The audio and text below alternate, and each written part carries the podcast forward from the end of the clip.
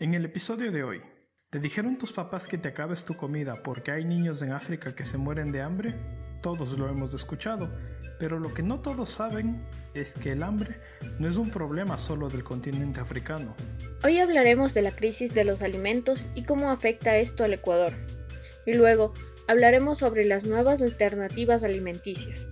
¿Has escuchado hablar sobre la carne vegana? Aquí te hacemos un resumen. Quédate hasta el final del episodio y déjanos tus comentarios. Bienvenidos, este es su programa Sangre de Drago. Somos sus anfitriones. Yo soy Consuelo. Y yo Juan José. Y el tema de hoy es multiplicando los panes y los peces. Yo soy médico. Y yo soy biólogo. Y cada semana nos reunimos para conversar entre amigos, intercambiar opiniones y profundizar en los temas del día a día. Y recuerden que quien decide el tema de cada episodio son ustedes así que los esperamos en nuestras cuentas oficiales. Aquí comienza Sangre de Drago. Hola Consuelo. ¿Qué es este término del que ah, hablaste en la introducción? La crisis de los alimentos. ¿A qué se refiere? ¿Es que estamos teniendo muy pocos alimentos o, a, qué, a qué se refiere? Bueno, lo que yo, a lo que yo me refería sobre la crisis de los alimentos es basado en un reporte que salió en el 2012 y que habla precisamente de la crisis de alimentos a nivel mundial. Entonces, eh, primero creo que debemos empezar explicando a qué se refiere crisis de los alimentos. Y en términos sencillos es que no hay suficientes alimentos para alimentar a toda la población del mundo. Muchos dirán sí, pero es que desperdiciamos muchos alimentos y botamos en la basura. Bueno, pues a eso no se refiere, se refiere a que hay gente en este momento pasando hambre y que necesitan comida para poder sobrevivir. Necesitan comida en diferentes niveles, pues unos necesitan, eh, pueden tener dos comidas al día y necesitan su tercera comida, y en cambio hay otros que ni siquiera pueden acceder a comida en el día, o que es peor, que deben eh, ingresar en prácticas ilegales como intercambiar sexo por alimentos. Esa es una realidad que está viviendo el mundo y que muchos podrían pensar, sí, es que eso lo viven los países africanos, pero con esta nueva realidad que estamos viviendo de esta pandemia, las cosas podrían cambiar y esas cosas que vemos como lejanas podrían empezar a suceder en el Ecuador.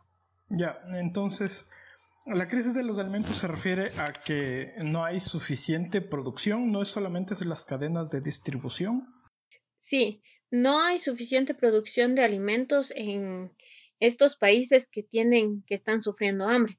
Bueno, el reporte habla alrededor de 50 países que están en esta verdadera crisis de alimentos, en la que no hay suficientes alimentos para alimentar a su población y que en realidad se la puede denominar como crisis pero no se refiere solo a esta cadena de distribución de alimentos, sino que en sus propias tierras durante los últimos años se ha visto cómo, a pesar de que siembran, a pesar de que trabajan la tierra, a pesar de que todos sus métodos de producción son adecuados, el número eh, o la cantidad de toneladas de alimentos disminuye en los mismos sembríos. ¿Cuál es este reporte del que nos hablas? ¿Cómo se titula y quién lo, quién lo realizó? Bueno, el, reporte del que les estoy hablando se llama el Global Report on Food Crisis, que es del 2020 y que lo hizo el Programa Mundial de Alimentos. Ya, este Programa Mundial de Alimentos es una organización internacional, supongo, de las Naciones Unidas o algo por el estilo. Sí, es esta organización o este programa de los alimentos de las Naciones Unidas y que trata de enfocarse en estas personas que no tienen mucha visibilidad, ¿no? Que son las personas que se encuentran en hambre y que se encargan, esta organización se encarga de distribuir los alimentos a estas personas. No sé si a alguien más le ha llegado la publicidad, pero incluso a mí me llega la publicidad del Programa Mundial de Alimentos pidiendo donaciones porque esta crisis, eh, esta crisis que estamos viviendo está disminuyendo la cantidad de donaciones que hay para lugares que sufre para lugares que sufren hambre de esta manera tan aguda como son eh, República Democrática del Congo y Yemen, por ejemplo, que son los más afectados en este momento. Pero ellos se están dando cuenta que no solamente en estos países es en los que está disminuyendo la capacidad de las personas de tener alimentos para sobrevivir, sino también en los países de nuestra América Latina.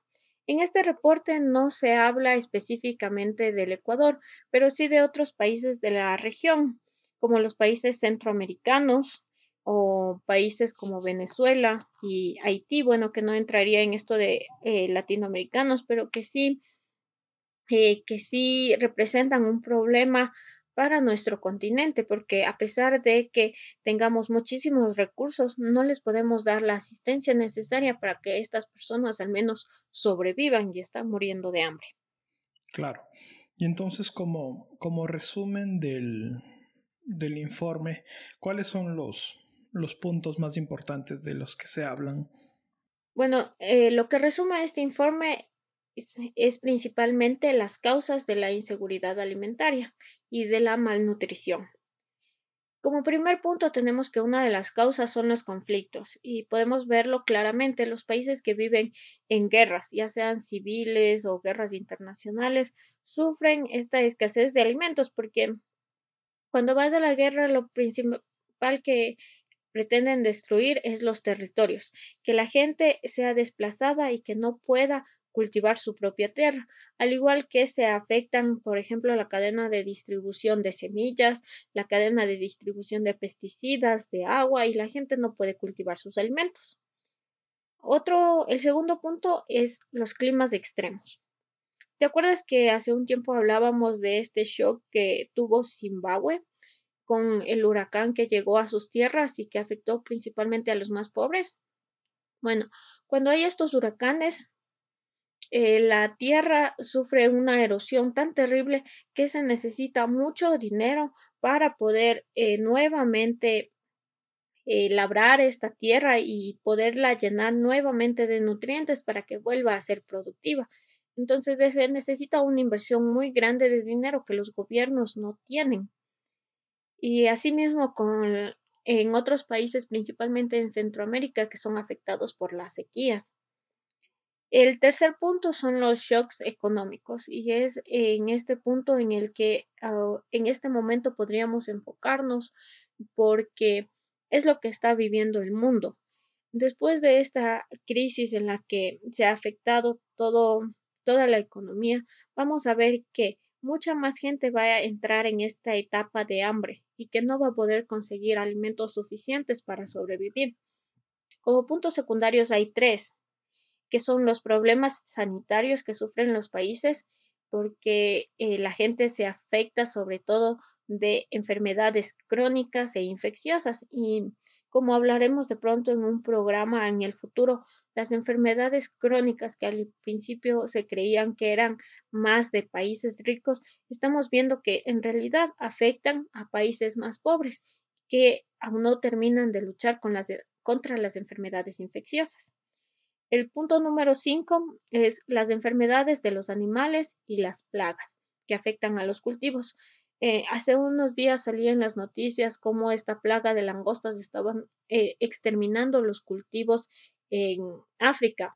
Principalmente me parece que era en Etiopía y Sudán. Entonces, este tipo de plagas. Y finalmente los desastres naturales que se refieren eh, no a climas extremos, sino a desastres naturales como los, los tsunamis o los terremotos, las erupciones volcánicas, en la que creo que los ecuatorianos somos expertos. Sin embargo, no hemos podido ser lo suficientemente resilientes como para construir una economía más fuerte, a pesar de estar todos los días lidiando con desastres naturales. Claro, bueno, y tú dices que los ecuatorianos deberíamos tener un poco de más de preparación. Pero, por ejemplo, en este informe, ¿se menciona en alguna parte el Ecuador? En, este informe no se hace específicamente un análisis de Ecuador porque no se encuentra entre los países más afectados por esta crisis de alimentos hasta el momento. Sin embargo, sí se lo nombra y no se lo nombra en términos exactamente buenos. Se lo nombra cuando se hace referencia a la cantidad de refugiados que tenemos desde otros países, principalmente desde Venezuela.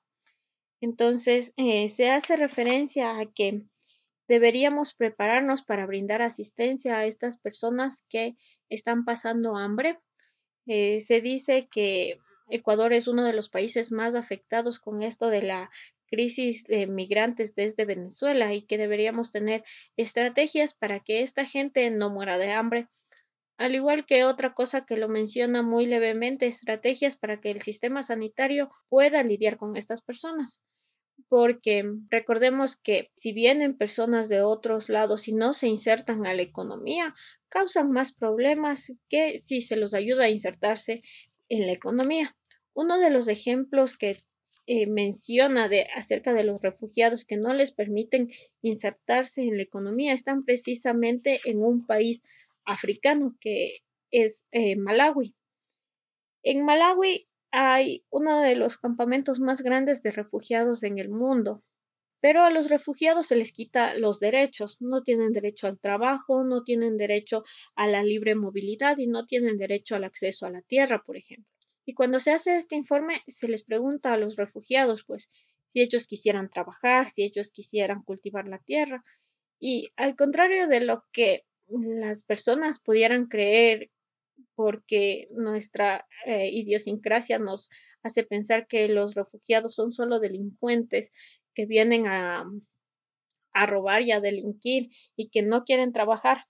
Al contrario de eso, ellos dicen que sí, que quieren trabajar, que quieren estudiar, que quieren poder mantener a sus familias, que no quieren vivir de la asistencia internacional. En esta parte en Malawi, ellos como no tienen derecho a trabajar, entonces nunca van a poder comprar sus alimentos y van a vivir exactamente de la ayuda internacional. El Programa Mundial de Alimentos lo que hace es mandar comida para que estas personas no mueran de hambre. Pero en estos campamentos de refugiados la gente puede vivir 10, 20, 30 años, incluso tener hijos, nietos, bisnietos, y nunca van a salir de esta situación. Entonces es más costoso para la economía seguirles mandando alimentos que ayudar a que se inserten en esto de la vida laboral. Pensemos que incluso si ellos pudieran insertarse, ayudarían a la economía. Hay más gente a la que las propias personas de estos países podrían venderles cosas, hay más gente eh, que puede comprar sus cosas, ¿no es cierto? ¿Quieres hablar sobre los campos de refugiados? Porque, por ejemplo, a mí me queda la duda de que por qué tienen, por qué estas personas pasan tanto tiempo en los campos de refugiados y por qué no les dejan reinsertarse a la mm, sociedad. Verás, eh, yo creía que ese tema podríamos hacerlo en un próximo episodio porque es súper amplio. Y sí es un tema eh, que que necesita un análisis por sí solo. Ya, claro, este tema sobre los refugiados es un tema muy amplio, pero este, ¿puedes decirme tú cuáles son los números que o las calificaciones que tiene Ecuador en este informe? Bueno, como decía, eh, Ecuador no está en este informe, sin embargo, tenemos nuestro propio informe que es del ESANUT, la encuesta nacional sobre salud y nutrición que se realizó en el 2012, que es la más actualizada que tenemos. ¿Y cada cuánto se hace esta encuesta? Bueno, esta encuesta se hace cada que el gobierno tiene la buena voluntad. no es algo que se haga periódicamente, ¿no? Entonces, sí, por eso no. No son como los censos. No, no son como los censos y de censos igual no sabemos si se puede hacer este año que estaba programado. Pero, volviendo al informe de Sanut, que es el último que tenemos y no sabemos cuándo volverá, muestra las estadísticas eh, del Ecuador en, en cuanto a nutrición principalmente. Y lo que yo quiero enfocarme y lo que es más importante conocer es eh, los números sobre desnutrición en niños menores de 5 años, que eso es lo que más cuenta en las calificaciones internacionales para evaluar a un país. Bueno, en, como tú sabes, yo trabajaba en una comunidad rural indígena eh, para, durante mi año de salud rural. Entonces ahí pude palpar en realidad lo que es estos temas de desnutrición, principalmente en la población indígena. Para poder explicar todo esto tengo que referirme a términos como desnutrición crónica y desnutrición aguda que les voy a ir explicando. El Ecuador en los menores de 5 años tiene un problema de desnutrición crónica del 25.3%. ¿Qué quiere decir desnutrición crónica?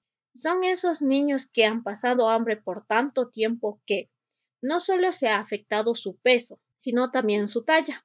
Es decir, que están más chiquitos de lo normal y que definitivamente no van a poder compensar en un futuro su estatura a pesar de que se les dé más alimentos. Sí me entiendes, ¿verdad? Sí está súper claro. Sí. Ya. En cambio, lo que se refiere a desnutrición aguda, es el 6.4% de la población ecuatoriana, es decir, aquellos niños que en los últimos días o pocos meses han pasado hambre y que se ven más flaquitos de lo normal, pero sin embargo su altura se mantiene. Entonces es un problema que ha aparecido durante el último tiempo. No es como en el de la desnutrición crónica, que ya viene por mucho tiempo. Pero en este problema de nutrición no solo nos referimos a las personas que están muy flaquitas o que pasan hambre. La desnutrición también se refiere a estos problemas de malnutrición en las que las personas comen muchos alimentos altos en energía y que no van a aportar a su salud.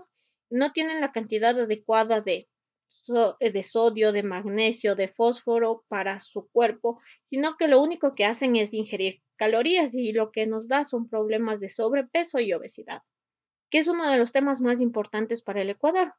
Durante los últimos años ha aumentado del 4 al 8.6% la cantidad de niños menores a 5 años que tienen sobrepeso y obesidad. Otro problema que hay es la diferencia entre la población mestiza, la población negra, la población montubia y la población indígena. Mientras que en la población general, ¿no es cierto?, la desnutrición crónica es del 25%, la desnutrición crónica en la población indígena es del 42%. De cada 100 niños, 42 niños están más chiquitos de lo normal. Eso es un problema gravísimo para las poblaciones indígenas porque nunca van a alcanzar su potencial de desarrollo. Además que la desnutrición viene acompañados de otros problemas como enfermedades infecciosas, durante la niñez y enfermedades crónicas durante la vida adulta. Es decir, que si no se cuida a estos niños, en un futuro vamos a tener más personas que van a requerir asistencia por problemas de diabetes, presión alta, infartos del corazón y etcétera. Y la desnutrición aguda y la desnutrición crónica son ambas por distintas razones, pero eh, su efecto va ligado, por ejemplo, la desnutrición aguda es igual alta en las comunidades indígenas o tiene su mayor nivel en otro tipo de sector demográfico. Bueno, la desnutrición aguda también ves, también tiene diferencias en ciertas poblaciones. Igual, la más afectada siempre va a ser la población indígena. No tengo el número exacto en este momento, pero les puedo asegurar que si ustedes revisan el informe que les vamos a dejar en la parte inferior, el enlace que les vamos a dejar en la parte inferior de este video, ustedes pueden ver que igual la población indígena es la más afectada en estos problemas de nutrición. Y lo que es más grave es que este número de gente, de niños con desnutrición, se concentran en una sola provincia. ¿Puedes adivinar qué provincia es? Ay, ay, ay. Supongo que en una población con alto número de, alto porcentaje de población indígena, tal vez Imbabura o tal vez Chimborazo. Exactamente, Chimborazo es la que tiene la más alta cantidad de desnutrición en nuestros niños. Pero no solo es esa, sino que va a la par con otra provincia, que es la provincia de Santa Elena. ¿Te acuerdas que hace un tiempo hablábamos que la provincia de Santa Elena tenía uno de los índices más bajos de desarrollo humano? Sí, ajá. Ya, pues precisamente, en esta provincia en la que igual se concentra el índice más bajo de desarrollo humano, tiene estos problemas de desnutrición. Pero, eh, ¿y Santa Elena, en cambio, cuál, cuál sería la razón? Porque mm, uno pensaría que con todo el turismo y con toda la, la, industria que tienen, ya que tienen una refinería de Petroecuador, la, la gente tiene un, nivel de vida más alto que en las comunidades indígenas. Pero mm, como tú dices, si también tienen un índice alto de, de desnutrición, ¿cuál es la raíz del problema ahí? ¿Podrías, ¿Podrías decirnos? Si es que nos vamos a enfocar en ese tipo de cosas, debemos entender que las raíces de todo esto son más profundas. Empezando por una cosa, si es tan bonito eh, estar en una provincia con alto índice de desarrollo humano, ¿por qué Santa Elena se separó del Guayas? Entonces, si en realidad esto del turismo favorece a toda esta región costa, ¿por qué hay tanta pobreza en estos sectores? Entonces, yo creo igual que la pobreza es uno de los factores principales que se deberían estudiar, ¿no? Tiene, es un problema multicausal que no es simplista, así como la gente lo quiere ver, y que creo yo que también merece su propio espacio. Además que entendamos que en esta parte de Santa Elena la gente no, no es mestiza. El grupo mestizo en el Ecuador y el grupo de gente que se autoidentifica como blanca tienen muchos privilegios. En cambio, en esta parte que tú y yo hemos visitado, ¿no es cierto? Hay bastante población Mm, no sé si decirlo indígena, pero bastante población nativa, no sé qué término utilizar. ¿E indígenas de la costa? No sé si hay indígenas de la costa. creo que sí, creo que ese es el término, déjame ver. Ecuador, indígenas de la costa. Nacionalidades indígenas de la costa. Pero son ah, como población aborigen, porque te acuerdas que en estos pueblitos habían esos pequeños museos de las Venus de Valdivia, de no sé qué, entonces son eh, población autóctona, aborigen. Pero igual, ponte cuando visité esta parte de, de los frailes, ahí había igual población indígena que se remontaba a años y años, incluso ellos decían, si nos ven nuestra cara y ven esta estatuita de nuestros antepasados, nosotros estamos muy parecidos. en serio, en serio.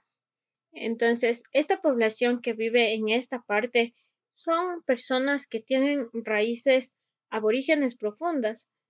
Entonces, eh, han vivido mucho tiempo en estos sectores, en estas comunidades y han sido marginados por largo tiempo. Pero yo creo que deberíamos dar espacio a nuestros oyentes que viven en estos lugares o que tienen más conexión con estos lugares para que nos expliquen cuáles creen ellos que sean las causas para que exista tales problemas de desnutrición aguda y crónica en esta provincia. ¿Qué dices tú?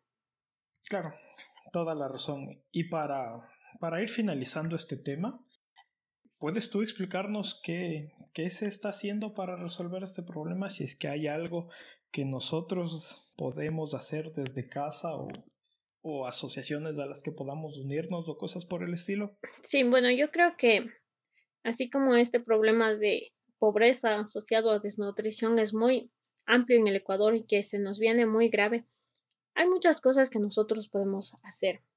Y yo creo que la principal es exigir que se hagan políticas públicas para que nuestros gobiernos tomen acción en, en estas situaciones, que no dejemos a nuestras poblaciones indígenas, a nuestras poblaciones afros, a nuestras poblaciones montubias, aisladas y para que les podamos brindar el apoyo que ellos necesitan, que nos quitemos ese chip de la cabeza que estas personas son pobres y viven con desnutrición porque no les gusta trabajar.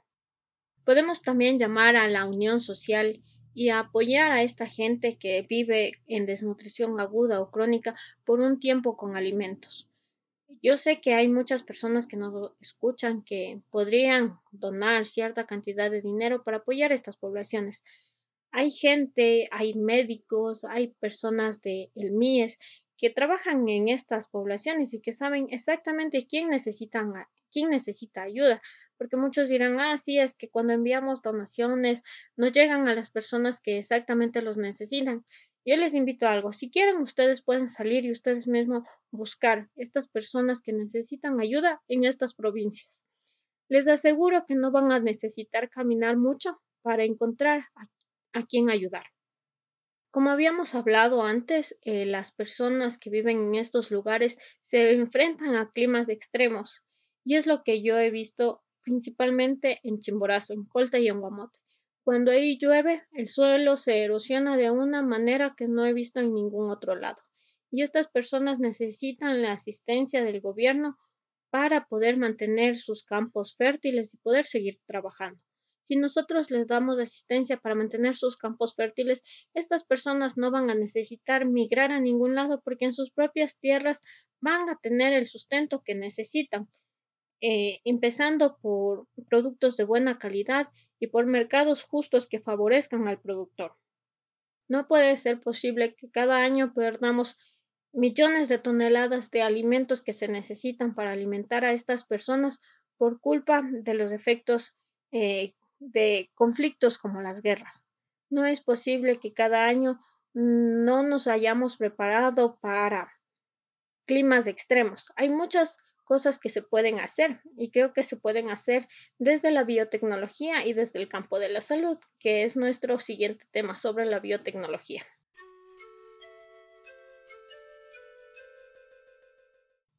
Bueno, en la introducción de igual manera habíamos hablado sobre la carne vegana. ¿En realidad esto existe? ¿A qué se refiere carne vegana? ¿Es carne que es hecha de los vegetales, así como uno lo podría entender, o ¿A qué se refiere? ¿Puedes explicarnos un poquito más, por favor? Claro. Bueno, el término carne vegana es un poco controversial en, esto, en este momento porque eh, eh, las tendencias veganas normalmente intentan eh, fabricar productos nuevos que suplementen productos antiguos que sean de origen animal y sustituirlos con productos de origen vegetal. Entonces, por ejemplo, si es que ¿Alguno de nosotros ha ido alguna vez a un restaurante vegetariano? Por ejemplo, podemos encontrar tofu o muchas veces cuando alguien dice una hamburguesa vegetariana, eh, el pedazo de la carnecita es en realidad hecho con lentejas y no con carne. Entonces, carne vegana se, denomina ahorita a cualquier tipo de producto eh, de origen 100% vegetal que tiene la finalidad de sustituir la carne como ingrediente. Ya, entonces es cualquier tipo de sustitución, ¿no es cierto? Pero tú estás en el campo este de la biotecnología.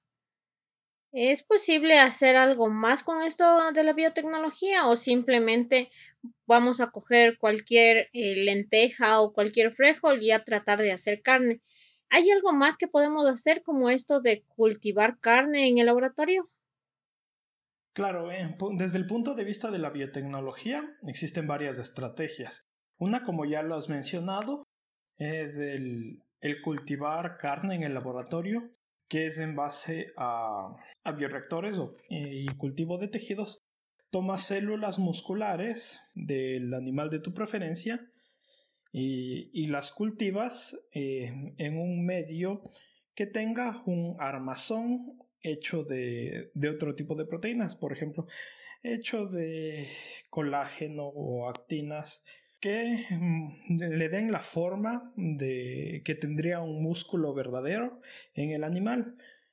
Entonces, así tú puedes, eh, puedes producir carne en un laboratorio, en una fábrica, y sin tener que recurrir a la vaca. Porque, por ejemplo, el principal problema que tiene eh, la carne es que es, eh, es un producto que demanda muchos recursos primarios. Porque la cadena trófica para producir carne es que eh, necesitas primero el pasto o el césped o la alfalfa que hace su comida desde la fotosíntesis y luego la vaca tiene que comer este pasto, pero la vaca no es un, bioreactor que trabaja al 100% de eficiencia, sino que mucho de lo que come solo se va como, como gasto, como desecho. Aparte de eso, por ejemplo, las vacas también son eh, la mayor fuente de gas metano en la atmósfera, uno de los gases con mayor efecto invernadero. Y por ejemplo, si hablamos de cerdos, los cerdos también tienen una cadena de alimentación que expulsa muchos residuos de azufre a la atmósfera, al suelo y al agua. Y entonces esto va empezando a agravar los problemas ambientales que tenemos ahorita. Entonces, esta estrategia de cultivar carne en, condiciones de laboratorio es una estrategia muy buena, ya que eh, te saltas toda la cadena alimenticia que va desde micronutrientes, pasando por la planta, pasando por los consumidores primarios, hasta el final, hasta la vaca o el cerdo, y va en nutrientes directos a la célula. A ver, a ver, a ver, más despacio, cerebrito. ¿Podrías explicarnos esto en términos más sencillos? Porque si lo dices así, de ley alguien va a decir que, uy, esto nos va a afectar a la salud y esto nos va a causar más daño. Empezando por, ¿qué es un bioreactor? claro, un bioreactor es el término técnico que, que utilizas para, para cualquier lugar donde estés haciendo algún proceso biológico. Un bioreactor, puedes tener un bioreactor casero, por ejemplo, si es que eh, una familia está haciendo pan y, pone levadura en la masa y dejas tu masa en un tazón de vidrio, eso se convierte en un bioreactor. O en niveles un poco más eh, grandes, por ejemplo, un bioreactor es donde las, la industria licorera eh, fermenta la cerveza o fermenta el vino un bioreactor puede ser algo mucho más técnico, por ejemplo, los lugares donde eh, la, industria farmacéutica genera los medicamentos o las biomoléculas que vienen a partir de, microorganismos. Entonces, básicamente, el bioreactor es un contenedor en el que tú tienes eh, tus células vivas de las cuales quieres obtener cierto beneficio. Oye, ahí suena mucho más entendible. Y claro, y esto lo venimos haciendo, como te digo, con la idea del pan o la cerveza. Esto viene siendo la misma técnica desde hace miles, miles de años, solo que para esto de la carne vegana, ahora lo estamos haciendo con células eh, musculares de animales que normalmente consumimos. Ah, ya, entonces si es algo que lo venimos utilizando desde hace tiempo y estas cosas eh, tan simples como la levadura se los puede considerar un bioreactor, entonces no hay mucho de qué preocuparse en los efectos que vaya a tener esta carne carne hecha en laboratorio sobre la salud, porque lo mismo podríamos decir y luchar contra los bioreactores que son la levadura y salir a una marcha porque eh, la levadura nos está afectando a la salud. ¿Es eso cierto? Claro, ajá. más que nada este es un problema porque a veces, como tú lo dijiste, a veces tienes que decirle a la comunidad que sabe más despacio cerebrito. Entonces, es una buena oportunidad aquí hablar entre amigos en el que yo te puedo explicar bien, en explicarte que esto, aunque parezca, aunque suene un poco miedoso, no, no hay nada que temer cuando hablamos de bioreactores. Bueno, pero este proceso suena muy largo y muy caro porque para cultivar carne en un laboratorio se necesita gente altamente especializada y de igual manera un laboratorio con mucha tecnología, pero lo que se trata aquí es de alimentar a las masas.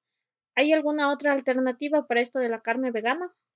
Claro, sí, hay muchas otras alternativas que tal vez eh, eh, están más cerca del método tradicional de carne vegana. Por ejemplo, como ya mencionamos antes, en los restaurantes hacen las hamburguesitas de lenteja, pero eh, existe esta compañía, este startup que se llama Impossible Foods. Y ellos tienen una estrategia muy interesante en cuanto a, carne vegana. El fundador de esta compañía es Pat Brown, es un científico de renombre en, la comunidad bioquímica mundial. Por ejemplo, el mayor de sus hallazgos o de sus invenciones fue el microarreglo de ADN, que es una tecnología que ha revolucionado la investigación científica y que cada día tiene nuevos usos. Pero, por ejemplo, Pat Brown, él también es una persona vegetariana y pues fundó esta compañía Impossible Foods con el fin de crear una, un reemplazo a la carne que sea sustentable. Y entonces, si es que tú eh, escuchas hablar a él o revisas eh, sus entrevistas, él siempre habla del proceso iterativo que, que tuvo para crear su receta de carne algo de lo que hablan mucho es de, de dónde viene esta receta y pues es como el método convencional, eh, es mezclar ingredientes vegetarianos para crear el sustituto. Pero él lo que hace, y su equipo de investigación, que es un equipo muy avanzado, tienen, tienen gente muy especializada en este tema, él y su equipo empezaron a, a buscar, ok, queremos cuáles son los componentes de, de la carne, Ah, tiene tanta porcentaje de proteína, tanto porcentaje de carbohidratos, tanto porcentaje de grasa. Y pues a partir de este, de este primer estudio empezaron a buscar cómo sustituir la proteína, los carbohidratos, la grasa de la carne con ingredientes vegetales. Entonces, cada cierto tiempo mejoran su receta, entonces no podría decirte exactamente qué es lo que cada hamburguesa o carne tiene, pero algo muy interesante de ellos es que buscan una forma en que la carne tenga el mismo gusto, el mismo sabor, su carne vegana que la carne normal. Y esa era precisamente una de mis preguntas porque, eh, como tú sabes, en Corea no, la carne de origen animal es muy cara, sobre todo la que viene de la res.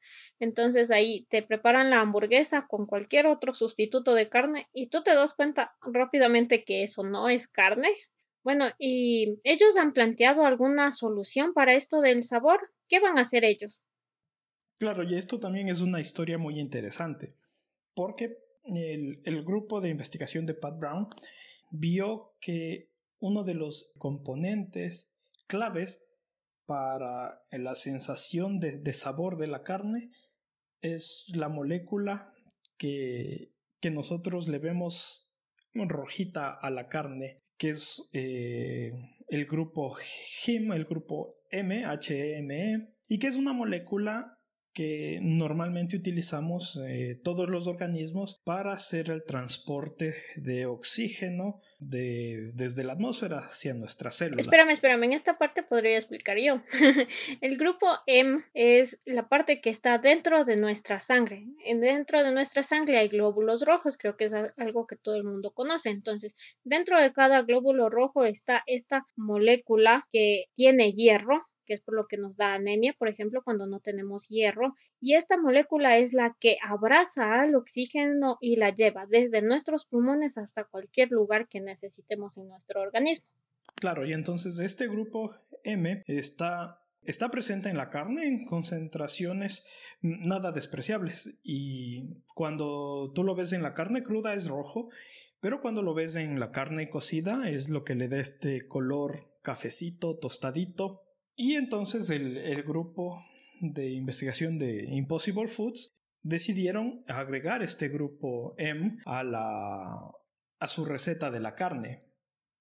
Y pues esto fue como que un gran paso para ellos, ya que eh, mucho, mucha de la investigación que se tiene ahorita dice que las personas, eh, muchas personas quieren convertirse en vegetarianas o en veganas pero que no lo hacen porque extrañarían el sabor de la carne. Entonces, esto de mejorar el sabor es una muy buena estrategia. Y más que nada, es súper interesante cómo lo consiguieron, ya que este grupo M, como lo dije, está en, presente en todos los organismos vivos. Y pues la primera idea de ellos fue también recolectar este grupo M de, de plantas una de sus primeras estrategias era tratar de extraer esto de los nódulos de la raíz de la planta de soya, pero pues resultaba muy caro y lo que terminaron haciendo es crear igual un organismo transgénico, una pequeña levadura que tenga los genes de grupo M eh, de, esta planta y produzcan en, en altas cantidades el, el grupo M para de ahí refinar este compuesto y añadirlo en su receta. Y, y pues por ejemplo, si tú buscas en Google Impossible Foods, uno de los primeros resultados que te aparece es un, un paquetito cerrado al vacío de lo que ellos llaman carne vegana y, si tú ves tiene un color rojo muy similar a la carne a la carne molida. Bueno, pues suena muy interesante todo esto, ¿no? Y sí, vamos a poder alimentar a un grupo de población que ya no quiere consumir carne por toda la contaminación que produce. Pero ¿hay algún otro beneficio real para la humanidad? ¿O solo va a favorecer a un cierto grupo que va a poder, poder adquirir este producto? Como, como la mayoría de soluciones del mundo tecnológico actual, es que Primero implementas esta tecnología en los mercados más pudientes y luego esto se, se, va diseminando hacia las escalas sociales más bajas. Es casi lo mismo con, que, que sucedió con la telefonía celular, que primero en los años 90, 2000, quien tenía un teléfono celular era solamente el alto ejecutivo y ahora todo mundo tiene un teléfono celular de alta gama en su bolsillo. Todos tienen un iPhone o un Huawei o lo que sea El punto de, este, de esto es que ahora ellos están marketeando su producto hacia eh, mercados de alto, de alto poder adquisitivo, que son Estados Unidos y Europa. Y pues Pat Brown ha dicho que, que él quiere que esto se vuelva una alternativa que sea más eficiente en, en términos de costos y más eficiente también en términos de, del impacto ecológico para que la gente de todas las clases sociales pueda consumir carne vegana. Bueno, si al inicio este producto se enfoca a las clases más altas, pues indirectamente al comprar el producto van a estar financiando más investigaciones para que esto pueda reducir costos y finalmente llegar a las clases con menos recursos económicos. Entonces, por favor, nadie les diga a los ricos que financian investigaciones para los más pobres. claro, y bueno, entonces aquí, por ejemplo, es es algo de lo rescatable del libre mercado, ya que Impossible Foods ahora, con, con, su paso al frente que ha dado, ha creado también muchos competidores para sí mismos que están ingresando al mercado de la carne vegana y pues con, con esta competencia natural pues todo el mundo espera que los costos de la carne vegana bajen y que sea un producto altamente accesible a partir de la próxima década de los 2030 en adelante. Bueno, veamos cómo el mundo evoluciona hasta ese momento, ¿no? Para poder sacar más conclusiones en si esto es o no una alternativa posible para nuestras poblaciones ecuatorianas, que al inicio hablábamos de ese problema de desnutrición, ¿no? Y eso que no hablamos de los problemas de anemia que también tiene nuestra población. Y que también podrían ser solucionados con un mejor, un mejor acceso a proteínas de alta calidad como la carne. Exactamente lo que yo estaba pensando.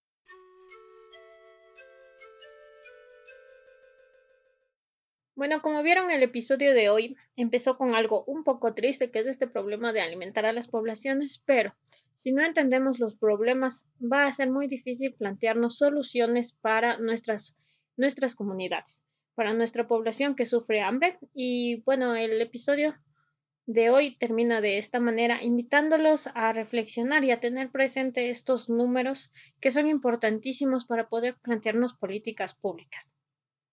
Yo quisiera que por favor nos escriban a las redes sociales para saber qué es lo que ustedes piensan de este episodio y por supuesto todas sus recomendaciones van a ser muy bien vistas y van a ser tomadas en cuenta en nuestro episodio número 3 por favor escríbanos a nuestras redes sociales. Pueden encontrarnos en Facebook como Sangre de Drago S, en Twitter arroba Sangre de Drago S.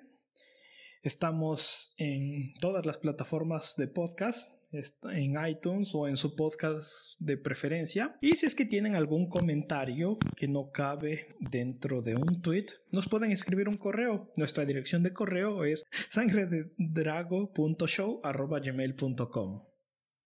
Eso ha sido todo de nuestra parte. Los esperamos en el siguiente episodio.